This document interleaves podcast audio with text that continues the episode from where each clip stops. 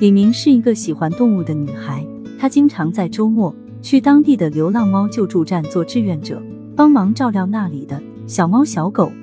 有一天，李明在救助站遇见了一位兽医，名叫王磊，他正在为一只受伤的小黑猫治疗。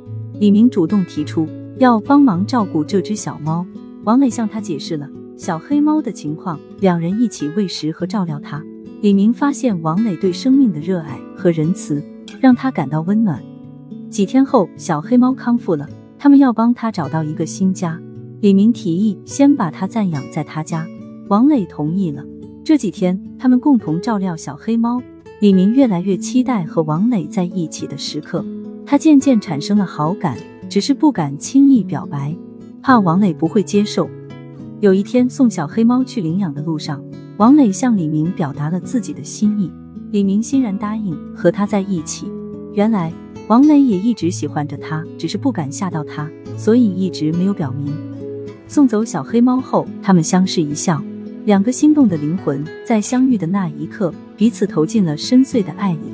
这场邂逅的开头，并不只有这只小黑猫，还有两颗懂得珍惜生命的心。王磊和李明开始了甜蜜的恋爱关系。李明工作日常后会去王磊的宠物医院和他一起吃饭聊天。王磊的温柔体贴深深吸引着李明。有一天，李明去宠物医院找王磊，却被告知他去出差了，可能要几天才回来。李明有些失落，他已经习惯了和王磊每天在一起。王磊离开的这几天，李明总感觉少了什么，整个人都不太对劲。王磊回来后。李明迫不及待地跑去宠物医院找他，王磊把他紧紧抱在怀里，轻声在他耳边说：“想我吗？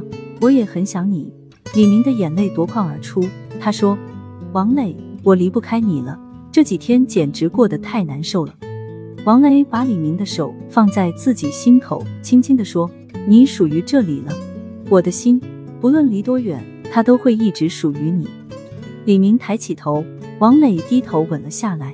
两个人紧紧相拥，感觉到对方的心跳和体温，这一刻的温馨和甜蜜让人陶醉。王磊对李明说：“等我手头的工作告一段落，我们结婚吧。”李明笑着点点头，他知道王磊就是他此生唯一的选择。故事到这里就结束了。有时候喜欢一个人，就是因为生活中某一个小细节让你感触颇深。如果喜欢听闻的节目，可以点订阅。我们下一期再见。